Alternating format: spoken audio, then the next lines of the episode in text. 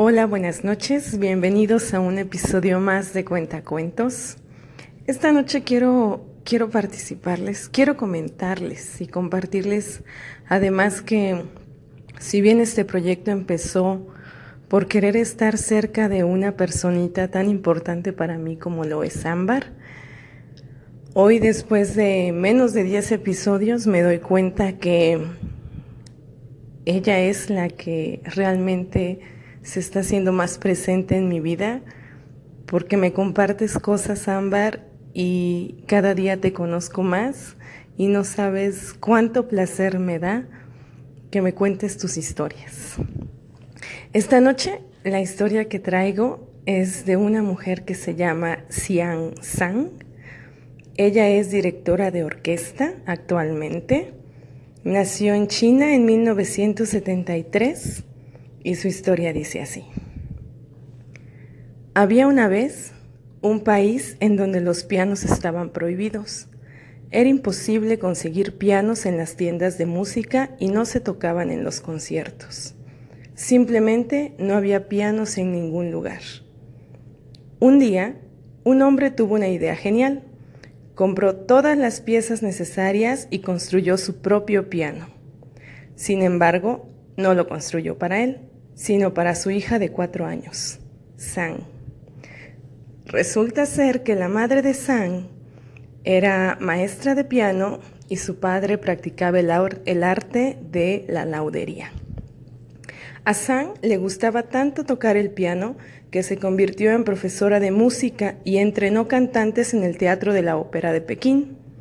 Era feliz y creía que sería profesora de piano y pianista durante toda su vida.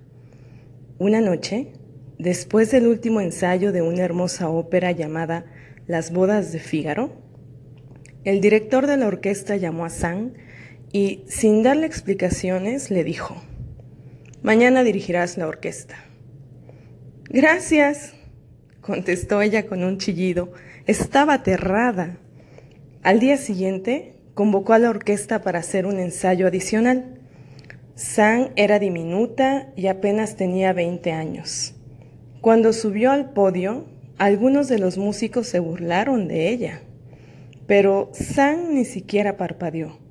No sonrió, simplemente alzó la batuta y esperó. Diez minutos después, la orquesta seguía su dirección con absoluto respeto. Mi vida cambió de la noche a la mañana, afirmó San ese día. Hoy en día, San es una de las directoras de orquesta más famosas del mundo y se ha convertido en ser la primera mujer en dirigir muchas orquestas, como ser la directora titular de la Orquesta Sinfónica de la BBC en Gales.